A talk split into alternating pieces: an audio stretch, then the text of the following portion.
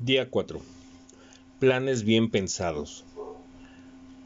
Oigan ahora, ustedes que dicen, hoy o mañana iremos a tal o cual ciudad y pasaremos allá un año, haremos negocio y tendremos ganancia. Sin embargo, ustedes no saben cómo será su vida mañana. Solo son un vapor que aparece por un poco de tiempo y luego se desvanece. Santiago 4, 13, 14. Todos sabemos que nuestros planes no siempre resultan como esperamos. Por ejemplo, hace poco estaba en un avión, escuchando a la pareja sentada delante de mí.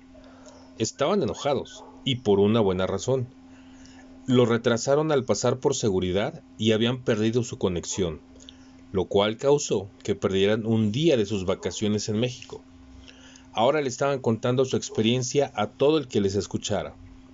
Tenemos que buscar un hotel cuando aterricemos y esperar hasta mañana para hacer nuestra conexión.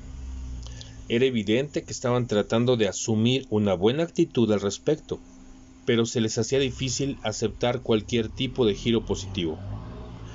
Este tipo de situaciones son simplemente una realidad de vida. Todos hacemos planes y vemos cómo colapsan a nuestro alrededor. En esos momentos necesitamos hacer espacio en nuestras vidas para Dios él siempre tiene una razón cuando interrumpe nuestros planes, pero no necesariamente la comparte con nosotros. Un embotellamiento de tráfico, una llamada telefónica inesperada o una conexión perdida son con mucha frecuencia obra de Dios, aun cuando arruinen nuestros planes cuidadosamente pensados.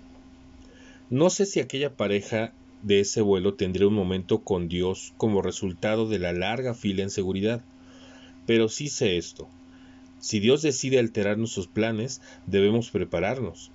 Es casi seguro que Él tiene algo mejor planeado para nuestro día.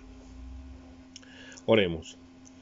Padre Celestial, ordena mi día, dirige mis pasos, haz mis planes conforme a los tuyos. Anhelo hacer tu voluntad. En el nombre de Jesús. Amén.